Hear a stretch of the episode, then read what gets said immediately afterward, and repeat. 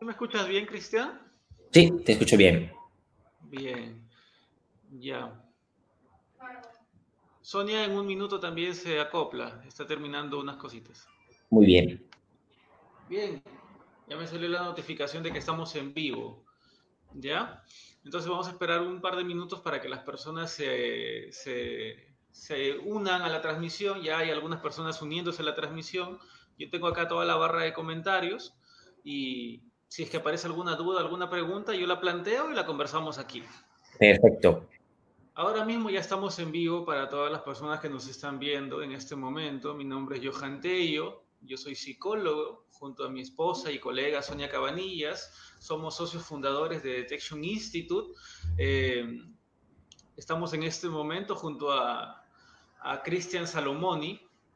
Cristian eh, es originariamente italiano, actualmente reside en España, eh, es egresado de la Universidad de Milán este, Christian también ha colaborado para la publicidad de la serie Criminal en Netflix, España.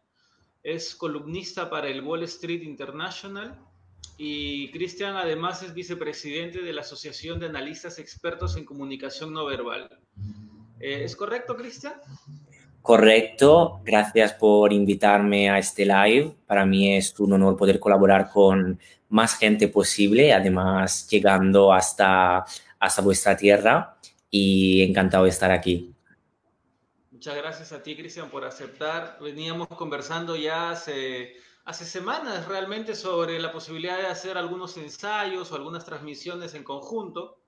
Eh, y bueno, estamos aquí por la voluntad tuya principalmente de querer conversar sobre un tema que nos, nos, nos atañe en común, la detección de mentiras a su aplicación en la vida cotidiana y en la práctica profesional. Eh, nosotros venimos trabajando sobre detección de mentiras ya hace siete años de manera ininterrumpida y es muy este, alentador conversar contigo para que nos compartas tu experiencia sobre el tema. Eh, Cristian, coméntanos, ¿cómo llegas tú al análisis del comportamiento no verbal, específicamente a la detección de mentiras?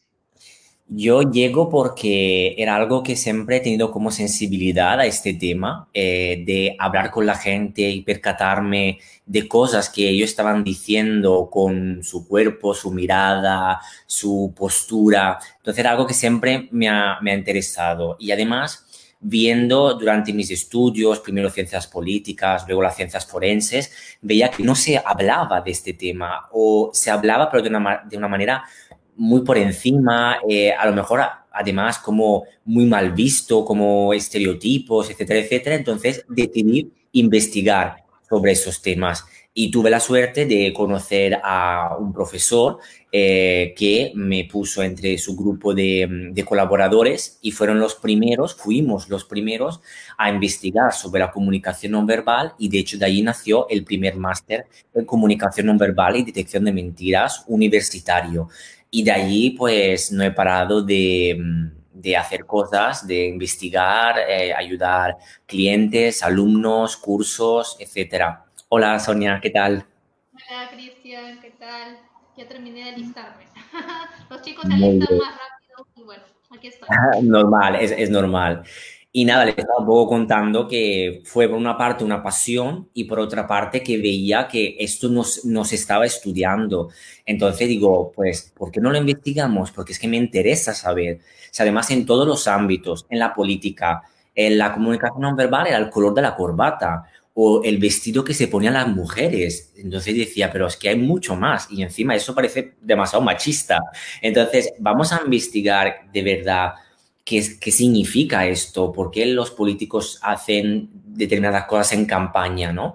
Entonces, em, en todos los ámbitos, en la criminología, ¿por qué se analiza muy poco la comunicación no verbal? ¿Y por qué no se analiza cómo se siente la víctima, cómo ayudamos a la víctima que comunique, ¿no? O como una persona que tiene esa información tan privilegiada que nosotros necesitamos, ¿cómo se la sacamos? si la recuerda o si incluso no la recuerda o es un recuerdo muy allí adentro. Entonces dije, pues hay que investigar sobre eso y de ahí pues mi, mi, trayectoria. Perfecto. Mira, ahora ya nos acompaña Sonia. Sonia Cabanilla justo la había presentado hace un momento.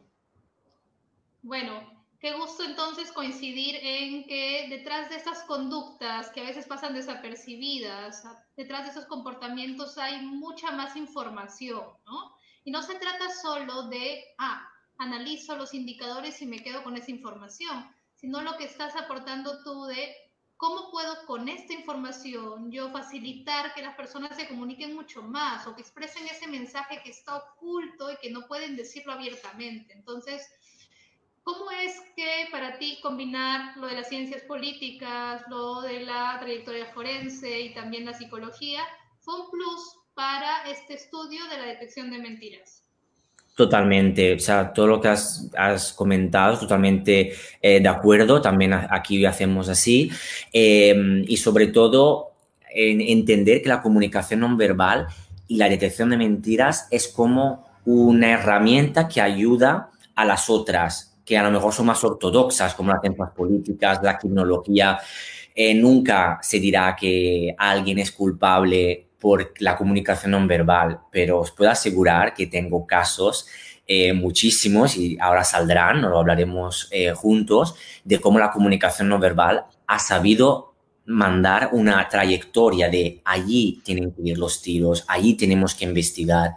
Y sobre todo el hecho, que es una cosa brillante que has dicho, Sonia, que muchos analistas no saben o no utilizan, es que la comunicación no verbal no es un compartimento allí solo, sino que hay que investigarlo con muchísimas otras cosas. O sea, no es que yo analizo, hay muchos analistas que yo veo en la televisión aquí en España y también internacionales, de que se quedan al dato sea, simplemente al dato, eh, pero ese dato es que, ah, vale, algunos son datos que lo saca por ser experto, pero algunos es que son, mm, lo sabe decir toda la gente que tiene un poquito de sensibilidad a la comunicación no verbal. Entonces, comunicación no verbal profunda, la que de verdad nos enseña los sentimientos de las personas, no la comunicación no verbal que dice que un presidente del gobierno está nervioso, porque lo sabemos todo que está nervioso durante una rueda de prensa y yo también estaría nervioso.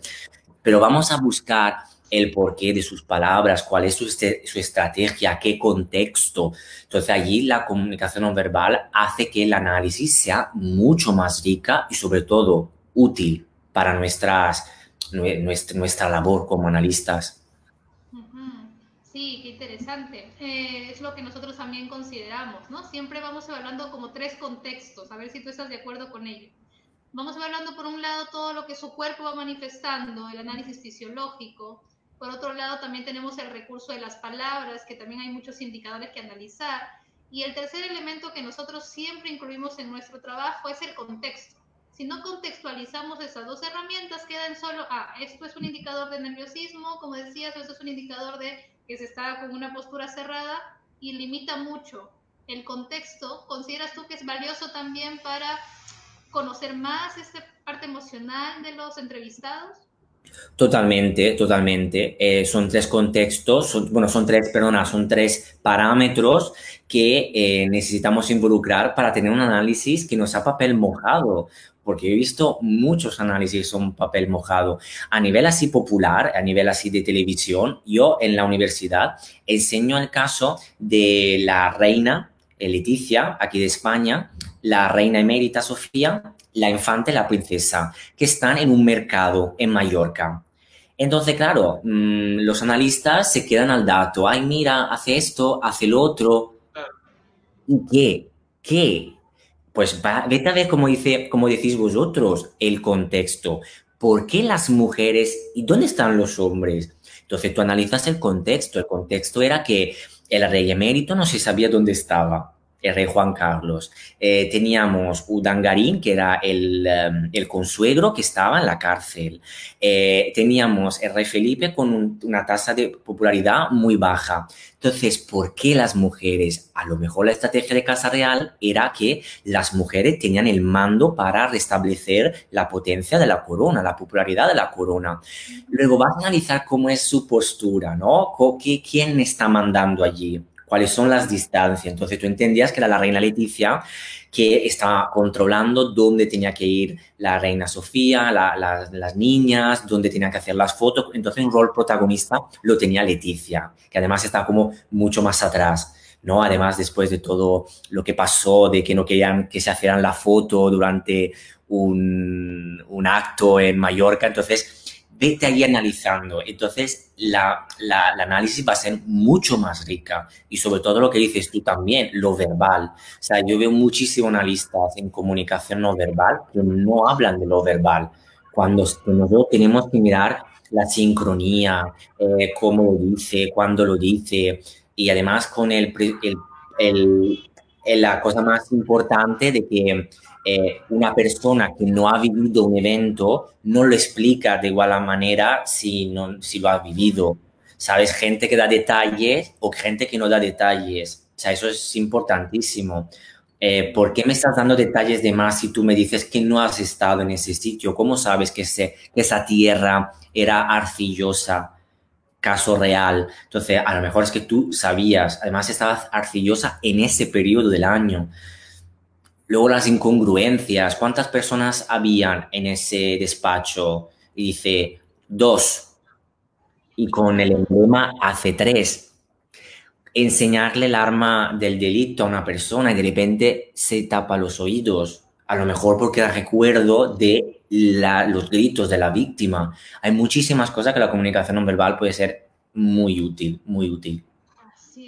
¿Y cómo has manejado lo del estigma de la detección de mentiras? De ser un analista del comportamiento no verbal, porque a nosotros nos pasó mucho esto. Cuando iniciamos las investigaciones, pues era como que, hey, ustedes dos chiquillos, porque ya estamos ocho años en esto, están metiéndose en algo que mm, mm, no tiene validez, en algo que no tiene respaldo, no lo van a lograr. Pero bueno, con la persistencia y las investigaciones que siempre son las que respaldan, fuimos demostrando un campo que aquí en Perú eh, podemos decir que fuimos como los pioneros en aperturar ese espacio de nuestra carrera, lo asumimos con mucha responsabilidad, pero el estigma continúa a pesar de los años. ¿Cómo manejaste tú ello? Ante todo, enhorabuena por los ocho años que lleváis, de verdad, enhorabuena. Eh, yo he sentido estigma sobre todo en Italia, o sea, encima en mi país natal. Eh, de hecho, yo tenía un programa de televisión cada viernes eh, donde analizaba el político de la, de la, semana, ¿vale? Entonces yo sacaba al político, explicaba sus verdaderas, intenciones, por ejemplo, que se ponía la mano en el corazón demasiado lento, entonces era un gesto estudiado y según lo que decía es que era un, algo muy potente, ¿no? Y veía que los comentarios era como que no se creían esto. Entonces yo, bueno, he intentado por lo menos eh, decir, o sea, hacer llamamiento a la gente durante el programa, o sea, ¿tú de verdad crees que todas las sonrisas son iguales? Porque si crees así, es que entonces no tendrás futuro en las relaciones en la vida o tendrás, te darán muchos palos las relaciones, porque si no sabes detectar la comunicación no verbal, estás perdido. Entonces veía como que en Italia no entendían esto. En España yo creo que está más, más visto y si te critican, te critican con criterio. Te dicen, vale, tal, pero yo creo que puede ser que es por otra cosa, ¿no? A lo mejor lo hace por protocolo o, algo así. Te dan una explicación. En Italia, la verdad que yo he visto de todo. Eh, a lo mejor el estigma de los falsos mitos de la comunicación no verbal, de miras a la derecha, miras a la izquierda, miras abajo, estás mintiendo, cosa que no es absolutamente verdadera, incluso se intentó demostrar y no es así. A lo mejor en momentos puntuales sí que puede ser así, pero es un indicador único que tiene que ver con, con muchísimos otros más. Entonces sí que he tenido a, veces un estigma de este tipo o cuando se lo comentas a alguien y te dicen, vale, vale, entonces ahora yo te voy a decir que tengo 30 años y te, me dices es mentira o es, o es verdad. No funciona así, vosotros lo sabéis, no hay algo en juego que se está perdiendo, la libertad, la vergüenza, no, no salen todo ese poder de la comunicación no verbal, claramente. Cristian, cuando hablas sobre la comunicación no verbal desde tu experiencia en Italia y en España, eh, ¿hay algunos parámetros que pueden regir más allá de los países, algunos indicadores para analizar el comportamiento humano que tú consideres que atraviesan la cultura? Porque algunos autores como Paul Ekman, Matsumoto, dudaron en algún momento de, que algunos criterios puedan aplicarse, por ejemplo, de manera universal, ¿no? Eh, hablamos, por ejemplo, de Paul Ekman, ¿no? Un pionero en el estudio de las microexpresiones faciales, eh, descubridor eh, teóricamente de las microexpresiones faciales. vamos a Matsumoto, quien valida los estudios de Paul Ekman en Japón y encuentra que realmente sí, sí aparecen de, la, de, la, misma manera, con los mismos códigos en su cultura, que tiene otro carácter para expresar las emociones que en, que en América. Ahora, cuando tú vives en Italia y luego vas a España y cogemos los estudios de Ekman y comparamos, para ti, ¿cuáles son los indicadores o los criterios que hacen de la detección de mentiras una ciencia sólida, este, eh, indiferentemente de la cultura? Es decir, que se pueda aplicar a nivel internacional indistintamente de la cultura. Yo creo, empezando sobre esto, o sea, con una metodología científica y objetiva. Eso es lo primero, una metodología. De hecho, lo primero que hice eh, siendo integrante del primer equipo que analizó la conducta em, a nivel metodológico aquí en España fue crear herramientas objetivas con unos estándares para poder analizar la conducta. Y de ahí nació un protocolo que se llama la matriz en comunicación no verbal, donde hay como un apartado, al final es un papel donde hay que apuntar toda la, comunicación no verbal que ves y es dato, inferencia, hipótesis y conclusiones, como cualquier, cualquier paso del método científico de las ciencias sociales. Entonces, empezando por allí, o sea, yo tengo un dato, más datos tengo que pertenecen a mucho más eh, canales no verbales, más estará potente mi inferencia. Entonces, para mí lo importante es tener una metodología. Eso es el importante. Y en esa metodología, analizar el contexto. Si vemos que el contexto puede cambiar el peso de nuestras conclusiones, hipótesis e inferencias, pues hay que decirlo y hay que analizarlo. Porque siempre hay que pensar que una persona está en su medio. Entonces, para mí lo importante es entender la persona, por qué hace determinadas cosas. Entonces, tú tienes que averiguarlo con la comunicación no verbal, pero es que, claro, la persona no es mecánica, la persona no es un muñeco. Entonces, está involucrada no solo en una cultura, sino también en una situación familiar, en una situación que él ha vivido, un, vivido que él, que, que él tiene. Por eso la comunicación no verbal, para que sea potente, tiene que eh, utilizarse la psicología y todas las otras ciencias que puedan dar una conclusión, una conclusión válida. Desde luego, em, empiezo mis análisis con un sustento teórico entre los cuales que hay emociones básicas que se han encontrado en todo el mundo. Eh, otra cosa es que sean más, se, aparezcan más en público o en privado pero yo empiezo trabajando siempre con mis emociones básicas que aparecen en situaciones concretas y el no aparecer esas emociones a mí me salta la alarma. Una madre que delante de la, de la desaparición o la pérdida irreparable de un niño no expresa con su cuerpo, con su parte vocal, con su todo, no expresa tristeza. Ahí me llama la atención. Entonces, yo sí que empiezo, a empiezo con la universalidad y luego a nivel, a nivel ideográfico se dice, ¿no? En psicología. Y luego vamos a buscar las generalizaciones y vamos a ver, pues, las cosas concretas, que es difícil cuando analizas un vídeo que no se sabe de dónde se ha sacado, que es más fácil cuando estás haciendo un análisis que tiene tienes delante el, sujeto. Pero es, es, se puede hacer, no es imposible, si miras todas las, las, las, variables para que puedas hacer un, un buen análisis, por supuesto. Cristian, eh, nosotros en detección de mentiras en la práctica que desarrollamos, eh, tenemos un criterio que se llama criterio de congruencia en el que nosotros no nos quedamos necesariamente con un solo canal de información como la fuente más fiable. Por ejemplo, una persona dice sentirse triste y y si yo simplemente me dejo llevar por sus palabras, eh, puede que yo esté obviando información del análisis de indicadores fisiológicos. Eh, es decir, nosotros comparamos lo que la persona dice en palabras con lo que muestra a nivel corporal, eh, a nivel fisiológico, lo ubicamos dentro de un contexto. Si lo que la persona dice es congruente, entonces nosotros eh, tenemos confianza en lo que nos está diciendo. A partir de eso, nosotros hemos desarrollado algunos criterios y quiero que tú nos des tu opinión sobre esto. A ver, uno de ellos eh, es el criterio número 5 de una lista de 10 que, se dice, que dice lo siguiente. Es posible decir algo falso sin que eso sea una mentira. Y hay varios ejemplos psicológicos para ello.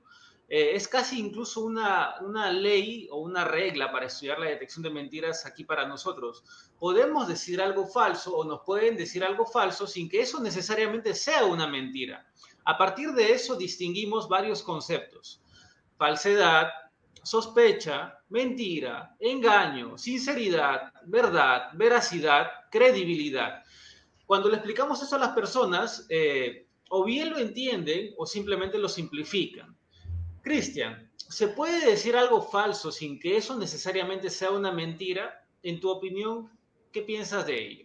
Yo creo que sí, y es que además conceptualizar la mentira es justo eh, bueno, aquí es una asignatura porque es como muy complicado. ¿Qué es mentira? ¿Qué son mitad, mentiras a mitad? ¿Qué son las mentiras piadosas?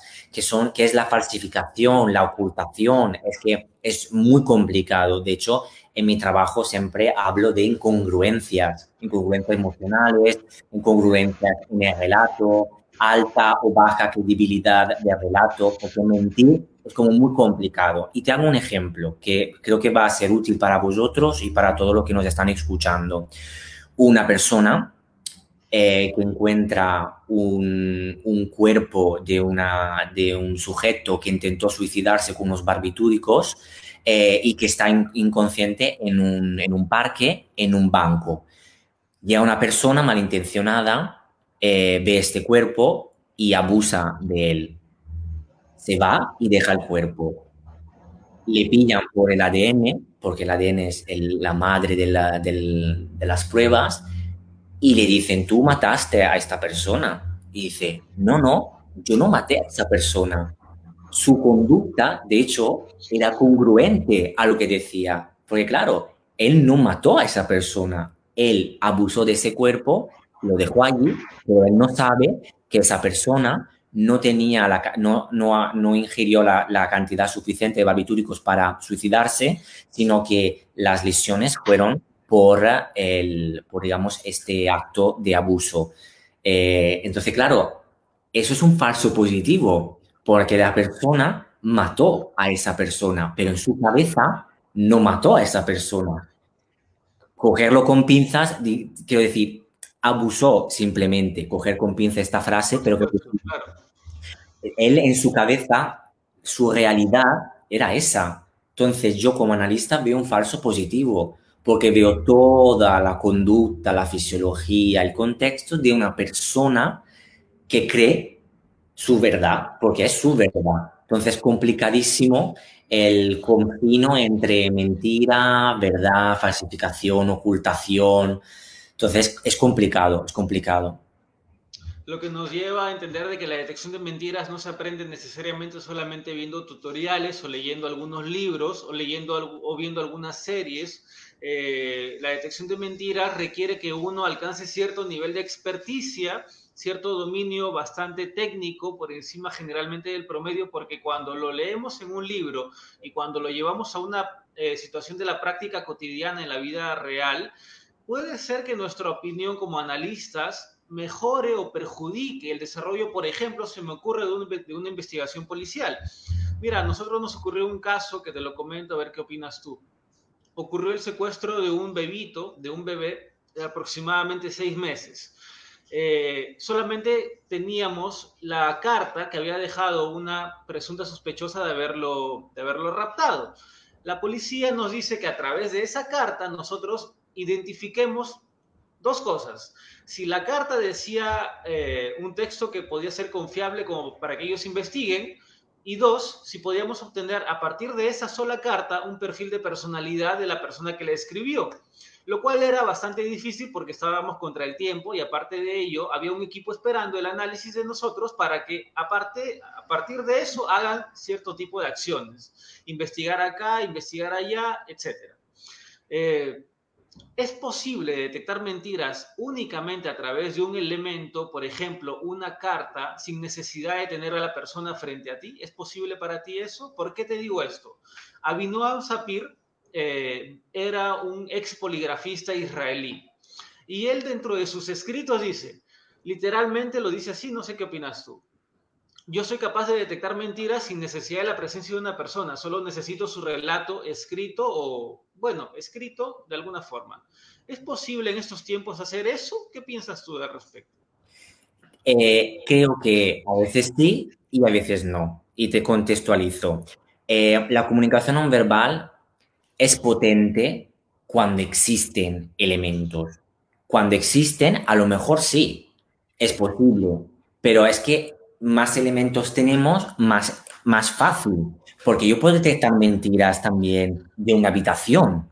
Yo entro en una habitación y digo, aquí hay algo que no, no, no, no, no es congruente. Aquí hay alguna habitación, en esta habitación veo que la persona que, que, cree que vive aquí no vive aquí por esto y esto y esto. Entonces es posible, pero no siempre es posible. Depende del contexto, de la situación, de cuánta carga emocional hay. Eh, por ejemplo, sí que hay muestras de que, bueno, eh, hay un robo en una empresa, se le hace hacer un escrito a las personas y se ve como tipos de tratos, borrones, el hecho que no se escribe la palabra robo, pero claro, no siempre es así. Nosotros como analistas tenemos que propiciar, bueno, en el estudio de la carta es un poco imposible, pero en general tenemos que propiciar que haya esa, a nivel coloquial, yo lo llamo chicha, de que haya interés, que haya material para que nosotros podamos trabajar. Por eso en un interrogatorio, por ejemplo, es hacer preguntas correctas, percatándonos de los cambios de emoción de la persona. Pero claro, en un escrito es que depende de cómo está el escrito. No eh, em, se puede, sí, no, no es imposible, pero depende de la calidad de lo que tenemos. También podemos detectar muchísimas cosas eh, con una cámara de videovigilancia, pero vamos a ver cómo está grabado. Entonces, que depende un poco del medio que tenemos porque si instrumentos seguramente no, no nos faltan, ¿no? De acuerdo, sí, correcto, Cristian. Bueno, llevemos este tema de la detección de mentiras a la vida cotidiana. Para las personas que tenemos aquí, nos están saludando, vamos a hacer un paréntesis para devolver el saludo. Nos está saludando Anaí desde Ica, otra provincia de Perú. está como a una, una, región que está a 12 horas de Perú, de donde estamos nosotros, de La Libertad. Nos está saludando desde Argentina, Miriam. Nos están saludando también desde Ecuador. Nos están saludando desde Lima, la capital de Perú. Eh, en general, estamos recibiendo saludos de diferentes regiones. Otra región que es Cajamarca, que está este, desde Huaraz también nos están saludando, de diferentes regiones del país, de Argentina, de Ecuador también. Este, las personas están muy interesadas en, escucharte hoy, Cristian. Eh, cuando hicimos el flyer, muchas personas nos dijeron, oye, háblanos un poco de Cristian. Eh, ¿Cómo es eso que estuvo siendo, que es columnista en el Wall Street International? ¿Qué escribe? ¿Cuál es su, su tema de interés en general? ¿A qué te estás abocando actualmente, Cristian? Bueno, ahora con el tema de la pandemia, seguramente estoy intentando analizar un poquito mejor lo que hemos dejado y a, dónde vamos, ¿no? Em, en el Wall Street International hablo un poco de la de actualidad, del tema de actualidad que es más como una columna ¿no? personal de, bueno, lo que ha pasado en Cataluña, pues mira, hablo de Cataluña. Lo que está pasando en España, pues España. Eh, lo que está pasando con el coronavirus, pues explicar cómo estamos perdiendo el sentido del tacto, que es muy importante para las relaciones humanas. Y, mm, y, también tengo una columna en Código Nuevo donde ayudo a jóvenes, que es una revista online para jóvenes, y les ayudo a comunicar mejor, a que entiendan mejor ese momento tan crítico que es la adolescencia, que todos hemos pasado. Entonces intento hablar de lo que puede ayudar a la gente, porque eso es lo que más, es lo que más me interesa. Y gracias por este live y a toda la gente que nos está viendo, desde luego. Sí, muchas gracias por tu disposición. Eh, ya, que habla, ya que hablaste de todo el aporte que vas haciendo, yo sé que también muchos de los que están siguiendo esta transmisión quieren algunas eh, recomendaciones, algunos indicadores de cómo pueden manejar mejor su comunicación no verbal. Para este público general, ¿qué le podrías decir?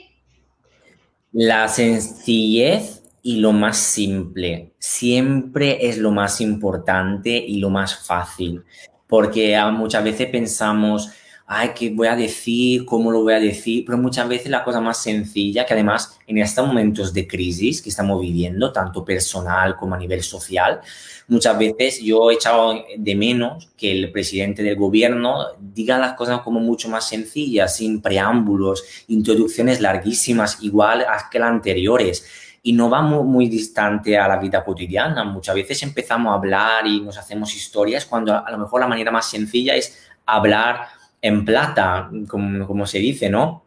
Un mensaje sencillo, fácil, desde el corazón y sobre todo ser uno mismo. O sea, con nuestra comunicación, eh, hablar eh, con, una, con un objetivo y con, una competencia, ¿no? Que puede ser un valor que te, que te anime, como puede ser la pasión, la seguridad, la fuerza, teniendo presente ese objetivo, teniendo presente esa intención. Por ejemplo, yo cada vez que hablo de comunicación no verbal, mi valor es la pasión.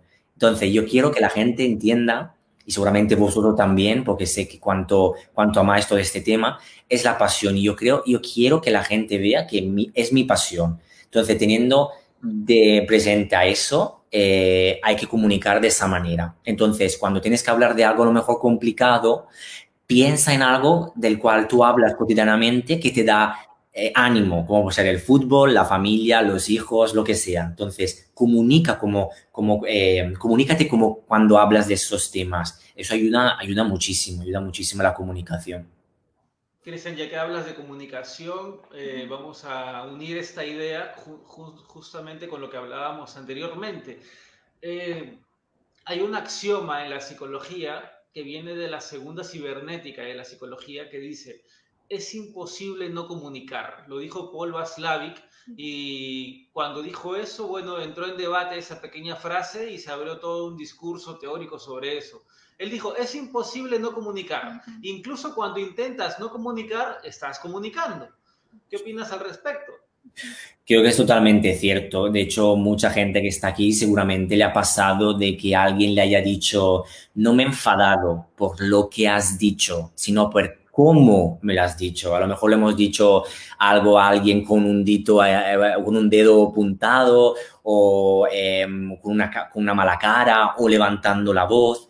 Muchas veces acudimos más a la parte de la comunicación no verbal, a cómo se dicen las cosas, más que al contenido. Y desde luego, yo siempre he tenido, como te comentaba, ¿no? esta sensibilidad por la comunicación no verbal. Fíjate, yo soy de un pueblo de 7.000 habitantes en Italia y siempre he querido ir a la ciudad. Y claro, en la ciudad, que hay todo un tema psicológico y sociológico de la ciudad, faltan datos biográficos de las personas. Muchas veces los vecinos es que en las grandes ciudades ni se, ni se conocen.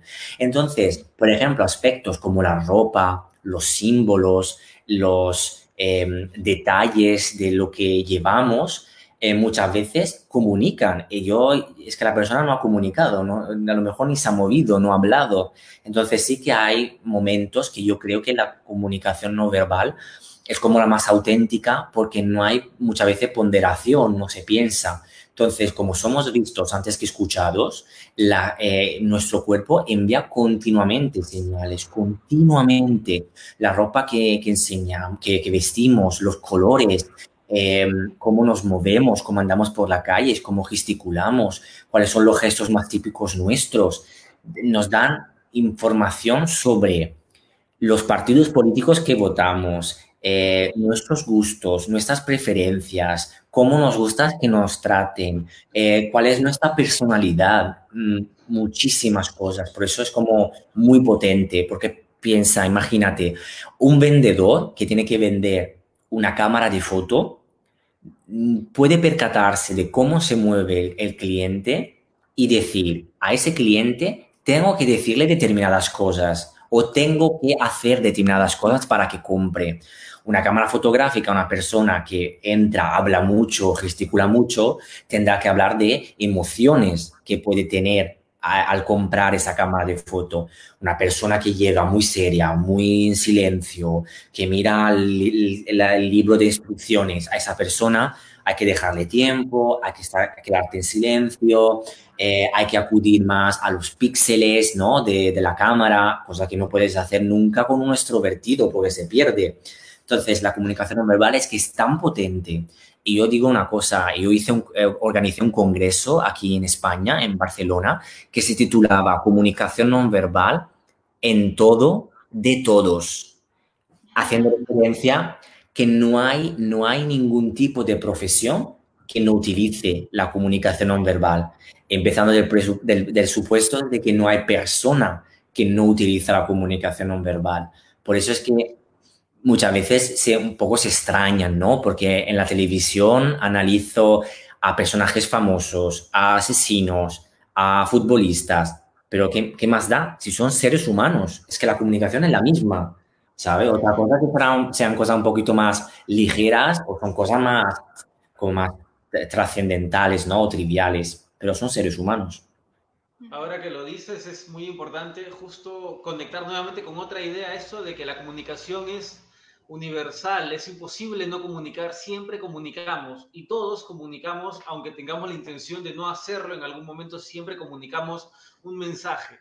Eh, la mentira es universal, Cristian, y quien diga que no miente está mintiendo.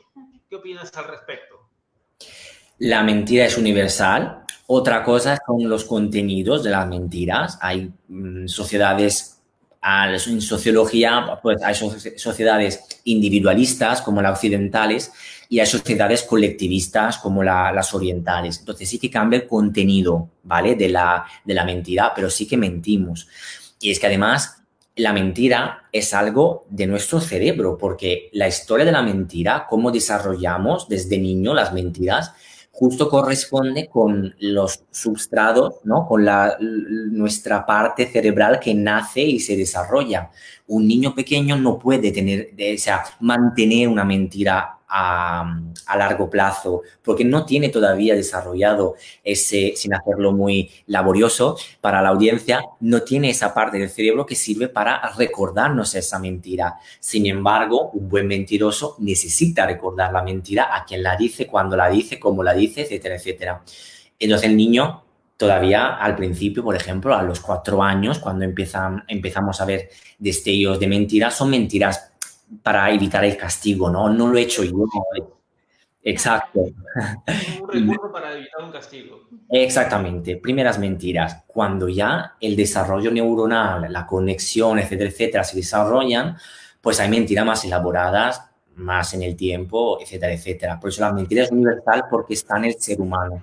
Entonces, como es normal. Y además te digo una cosa, es que es normal que muchas veces que sea mentir, porque yo digo siempre que es un poco el lubricante de la sociedad, porque, por ejemplo, eh, preguntar a una persona qué tal estás y que te diga va todo bien y a lo mejor no va todo bien, es una mentira, pero a lo mejor es para no empezar allí a hablar de los problemas personales de cada uno, o a lo mejor tu esposa o tu, tu, hija que te dice qué tal, me, qué tal me queda este vestido, le dice, está precioso, pero a lo mejor es igual a los 300 que se ha probado antes, eh, pero no lo dice con maldad, ¿no? El problema es cuando las mentiras son mentiras sobre algunas... Eh, alguna parte esencial de nuestra vida, como puede ser inventarse una vida paralela. Últimamente aquí ha entrado un boom de, este tema porque había un tertuliano en Telecinco, famosa cadena de televisión española,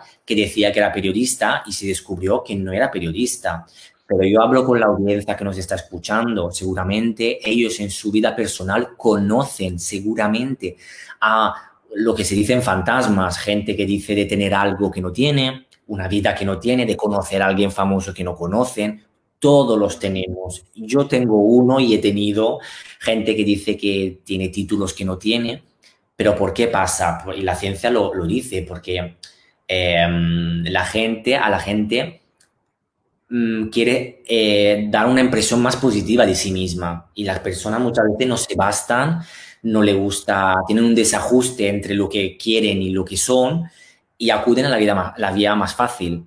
No es la de estudiar, estudiar y ganarse la vida, sino de la mentira. Entonces sale todo este tema de algo que somos y no somos. Y luego encima la comunicación verbal y la verbal eh, nos traiciona.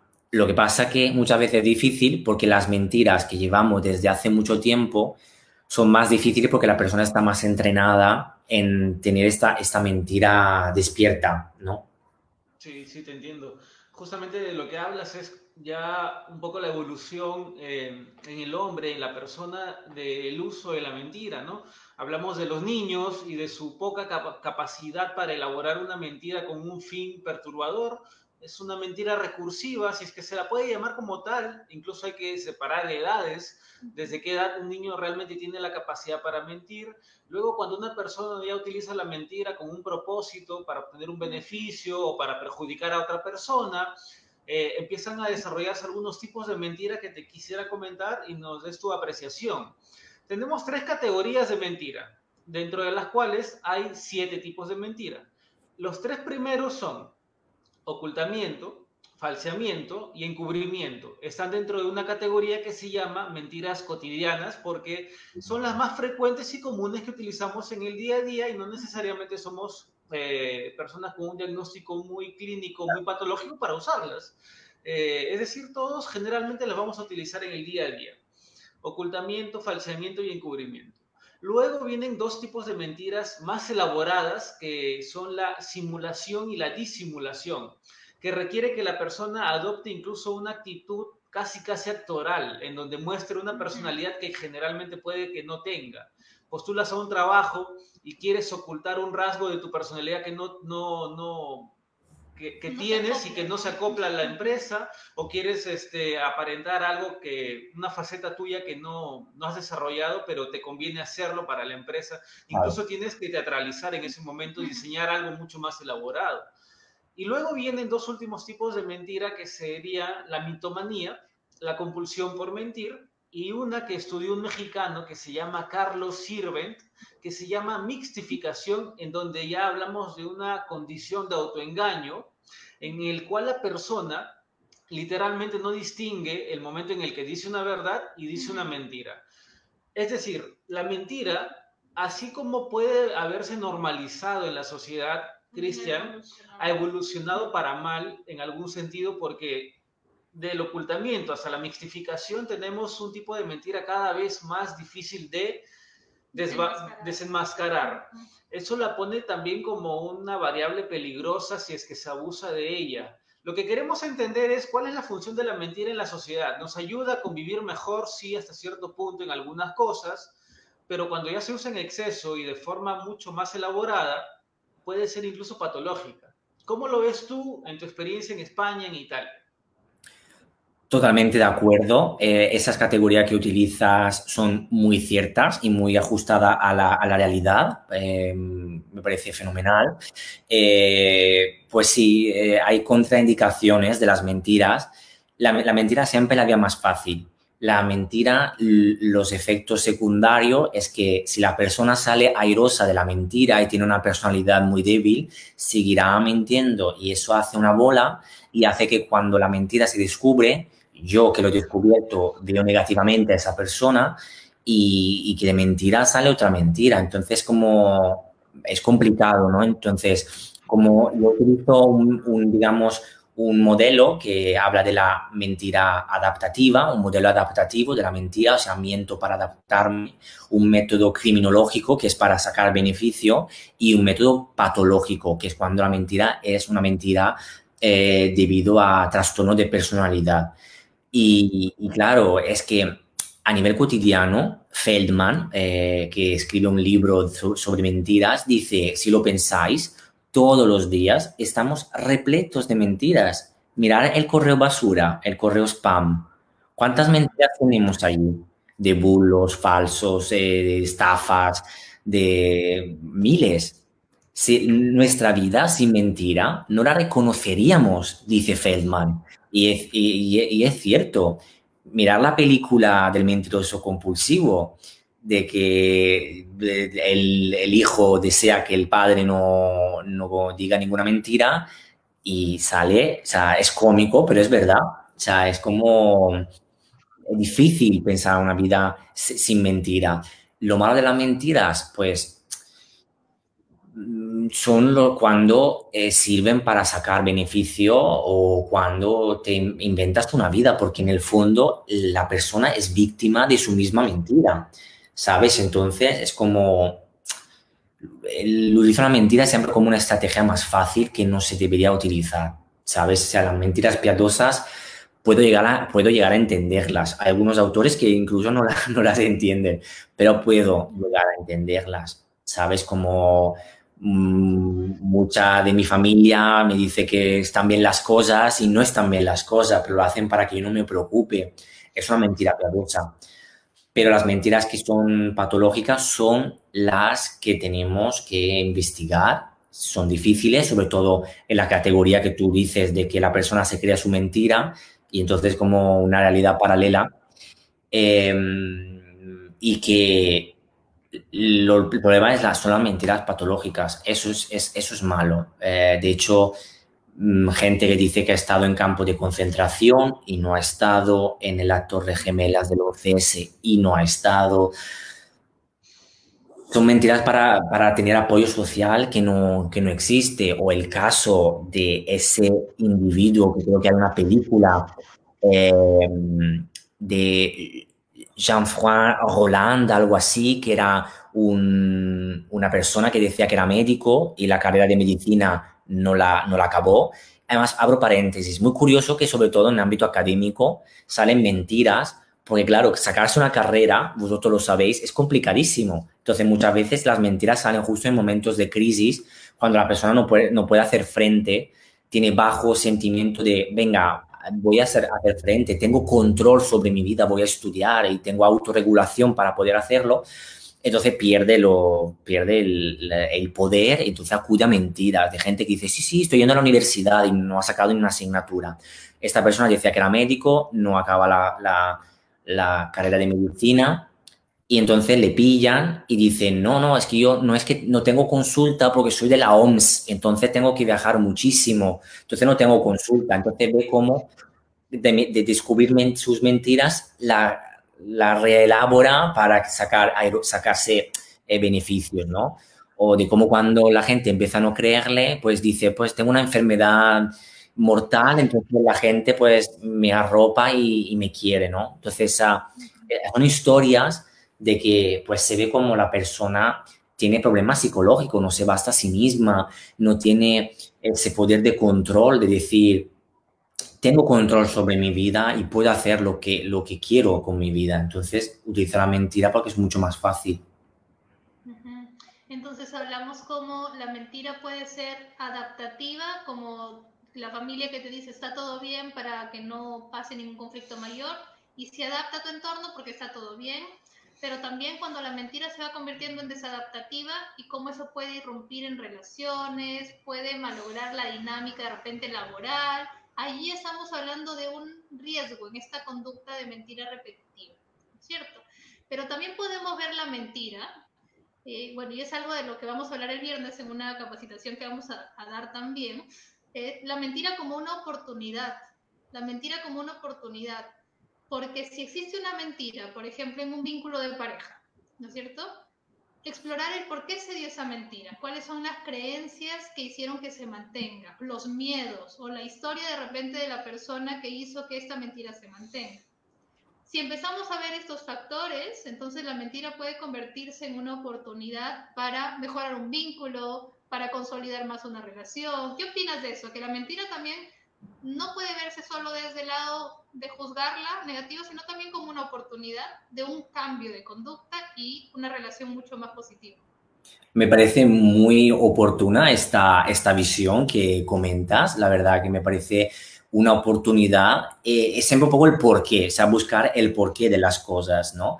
Eh, oportunidad también de escapar, porque muchas veces mm, hay casos que las mentiras han, han sacudido demasiados porqué y demasiado realidad, eh, realidades ocultas.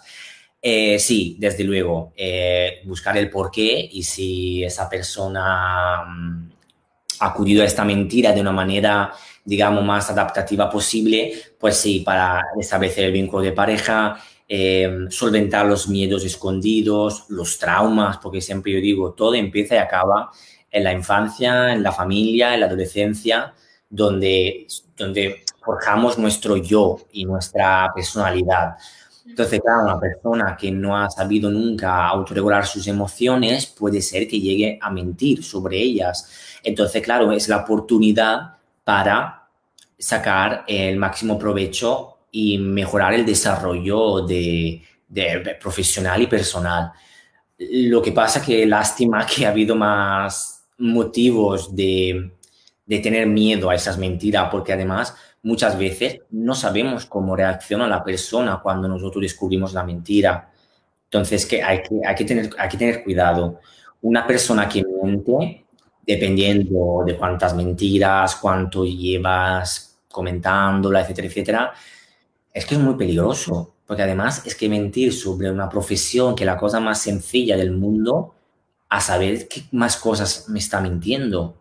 Entonces, es una oportunidad, sí, pero vamos a ver si esa persona em, es digna de nuestra segunda oportunidad, ¿sabes? Eso creo que es un debate muy interesante que has puesto en la mesa, ¿eh? claro, ¿no? Ya. Hemos sacado el relato entonces oculto, el relato cambiado, distorsionado, lo que fuese con cualquiera de las siete categorías o las seis categorías de mentira y ahora es cómo la tomas. ¿Es una nueva oportunidad para mentir o es una nueva oportunidad para fortalecer el vínculo, la relación, el plano que estés, ¿no? Entonces ya va a depender también, y ahí analizaríamos de repente el, el lenguaje no verbal para ver cómo es que está esta persona manifestando esta nueva oportunidad. Claro.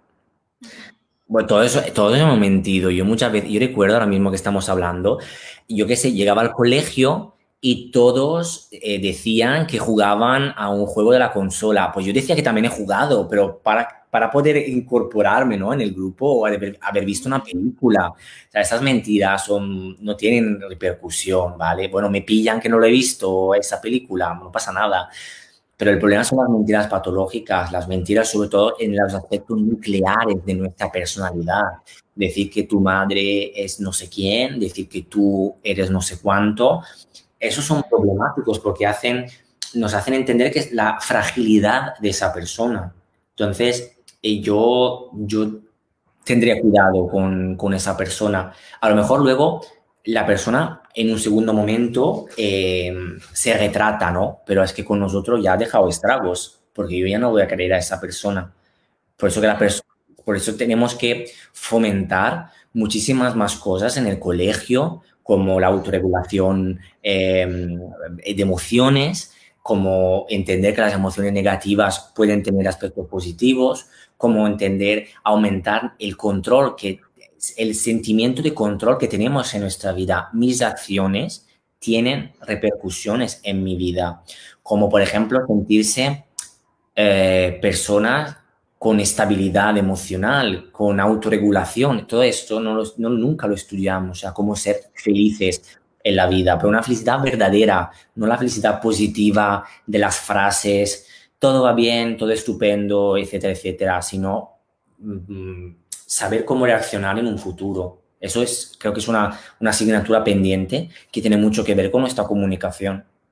Exacto, que es como una proyección de algo que esperamos todos los que estamos involucrados en esta comunicación no verbal, en el análisis, ¿no? De no ver solamente con analizar indicadores y queda, sino qué aportamos más allá de nuestra, nuestro análisis. ¿Qué aportamos para que tengamos una sociedad mucho más equitativa, mucho más respeta con mucho más respeto, con más igualdad? Entonces, también está allí la comunicación no verbal presente. Y allí yo te quisiera pedir, porque hay muchos aquí que nos están viendo que tienen hijos, ¿no? De repente, desde su condición de padres, ¿cómo podrían fomentar, ya no tanto en las escuelas, porque es como un plan a mediano plazo, pero en su condición de padres, ¿cómo podrían fomentar que esta comunicación no verbal sea más positiva, que sus hijos tengan esta visión de vida más feliz, como estás mencionando? Seguramente una, una emoción, eh, o sea, fomentar las emociones positivas, eh, intentar entender al, al, propio hijo, ¿no? Ponerse a su misma altura a la hora de hablar, eh, intentar buscar esas em, emociones inclusivas como la empatía, la simpatía, el ponerse en lugar del otro, fomentar la creatividad del niño y sobre todo percatarse ¿no? de, de, cosas, de cosas tontas como em, se ha caído y empiezas a pegar al escalón que donde se ha caído. No, es que luego el niño se relaciona ¿no? el, pegar al escalón con pegar a todo lo que, lo que puede arrecarle daño. Entonces, fomentar las emociones positivas, entender que las negativas son algo que hace parte de nosotros y sobre todo, o sea, tener un, discurso sencillo, simple con, nuestros hijos. Eh, creo que es la, es la manera más oportuna, sobre todo comunicar con ellos de manera afectivas, proactivas, creo que es lo más, lo más, lo más importante, lo, lo, más importante, absolutamente. Todos hemos, estado, todos hemos sido niños, mm, padres, no, no hay un manual de padres, por eso es como un continuo, un continuo entender cómo comportarnos con nuestros hijos, pero sobre todo fomentar las emociones positivas y, y el entendimiento. Y la comunicación no verbal puede ayudar, ayudar mucho, ayudar muchísimo.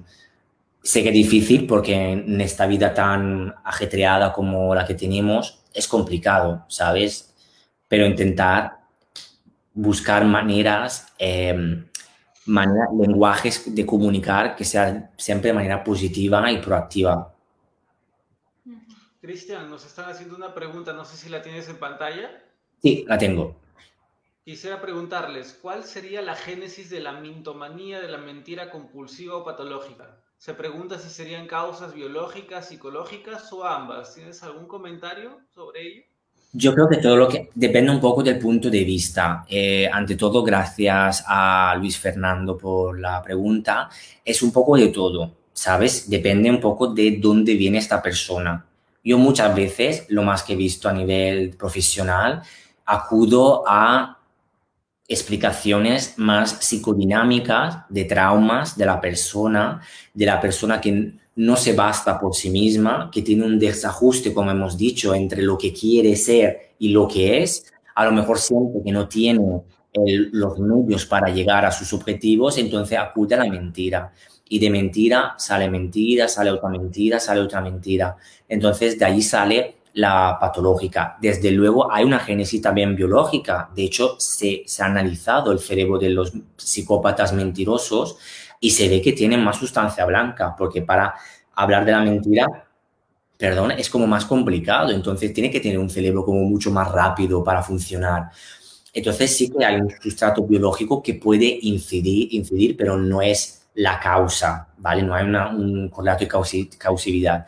Pero sí que yo siempre he encontrado que una persona que no se basta por sí misma, no le gusta su vida y, no tiene, y tiene bajo control, lo que se llama locus del control, eh, acude más a mentiras que, que, a, que, a, verdades. Entonces se convierte, se convierte en, en patológico.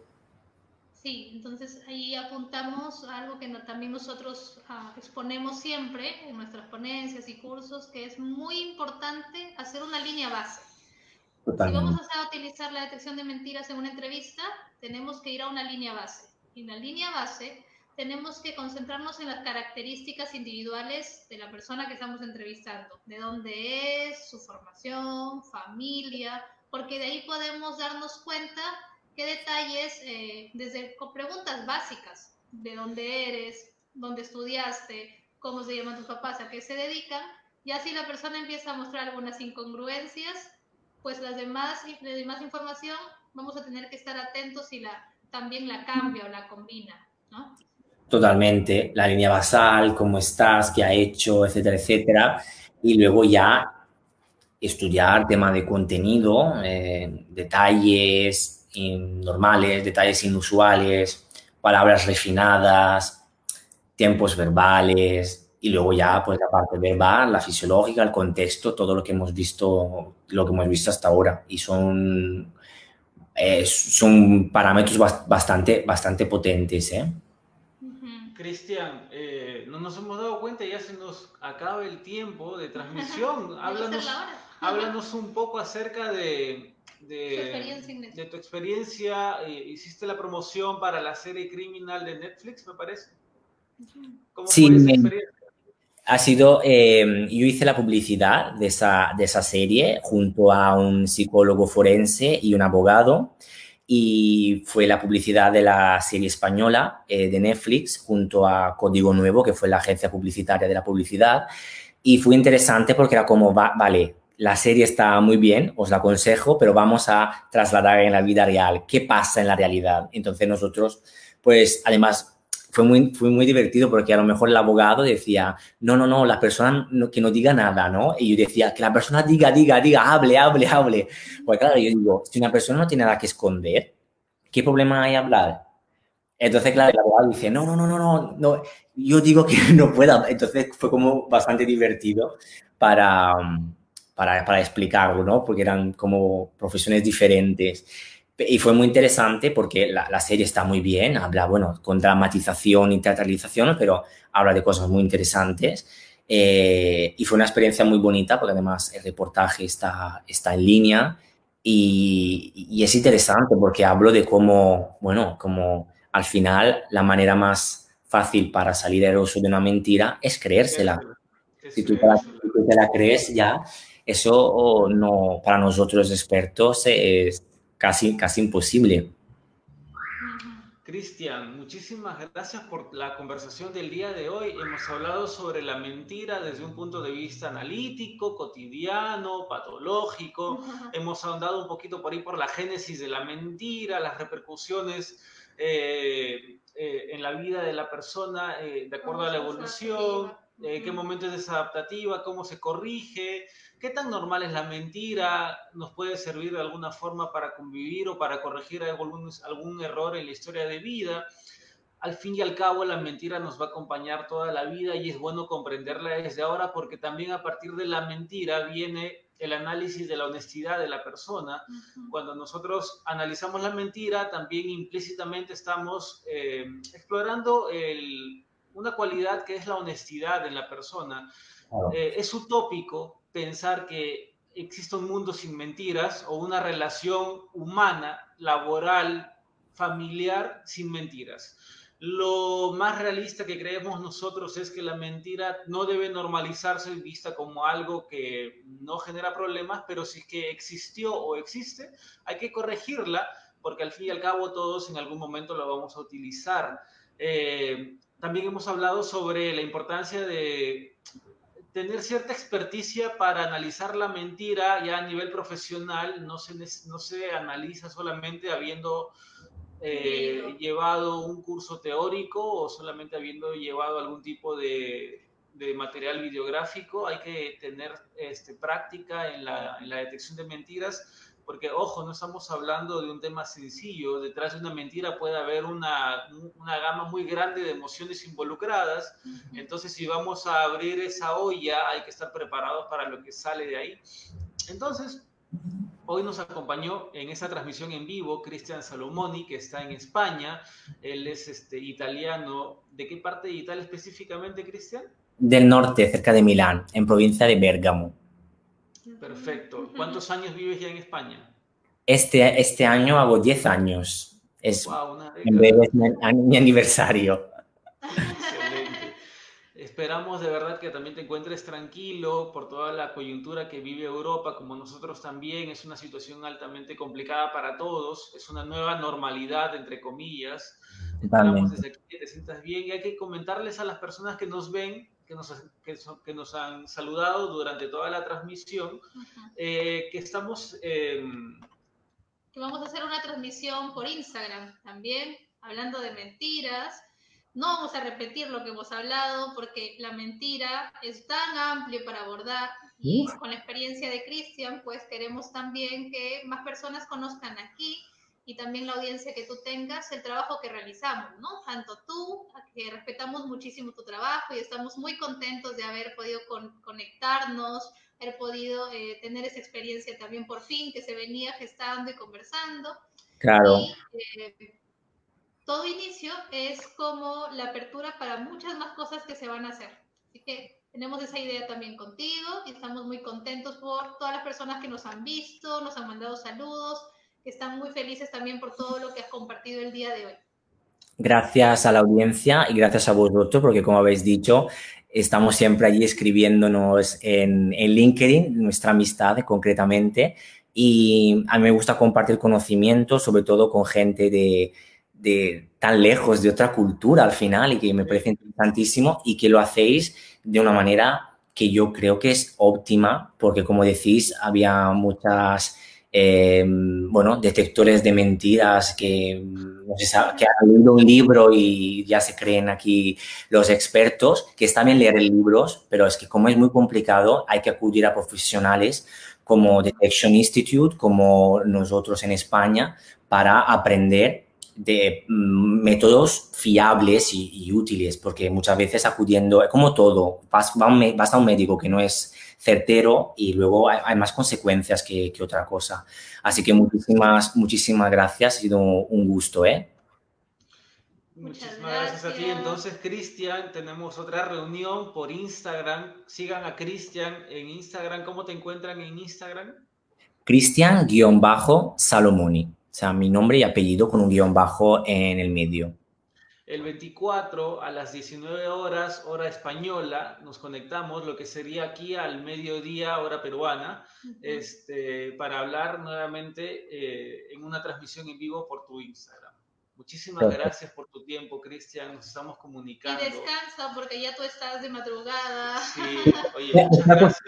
¿eh? O sea, yo para mi público eh, de Sudamérica, eh, de, Perú sobre todo, yo hago esto y muchas más cosas, porque aquí sí son las dos de la, de la noche, pero bueno, sabíais que yo estaba allí estudiando porque mañana tengo mil cosas que hacer, así que ha, sido, ha sido un lujo, o sea que muchísimas gracias a todos. Muchas gracias, a ti. Muchas gracias, Cristian. Un fuerte abrazo. Nos conectamos pronto. Adiós, chicos. Gracias. Y gracias a todos también. Bueno, estamos terminando la transmisión. Vemos que ha sido muy enriquecedora. Estamos muy contentos de transmitir también parte de lo que nosotros hacemos, que sepan que no somos los únicos, que a nivel del mundo hay muchas personas interesadas en esa disciplina de la detección de mentiras que en Perú, pues, eh, tienen acceso a contar con nosotros. Pueden seguirnos en todas nuestras redes como Detection Institute. Estamos en Instagram, estamos en YouTube, vamos a empezar a subir también videos sobre detección de mentiras, sobre relaciones de pareja. Entonces, muchas gracias por seguir nuestras transmisiones. El miércoles hablamos también de mentiras, pero en los niños, con nuestra amiga Celia, que está en Chachapoyas. Está en Chachapoyas el miércoles en nuestro programa Conectados, todos los miércoles a las 7 de la noche. Ya saben, vamos a hablar de la mentira en los niños. Así, así que por favor se conectan y que pasen una buena noche. Sí, hoy nos acompañó Cristian Salomoni. Con Cristian venimos hablando ya hace meses. Eh, próximamente también vamos a publicar en el Wall Street International. Eh, todo se paralizó por la por la pandemia, pero estamos retomando las actividades. Entonces, para sintetizar, hoy hablamos con Cristian, lo vamos a volver a ver el 24 eh, a las 19 horas hora de España, 1 de la tarde, 12 de la, del mediodía hora peruana.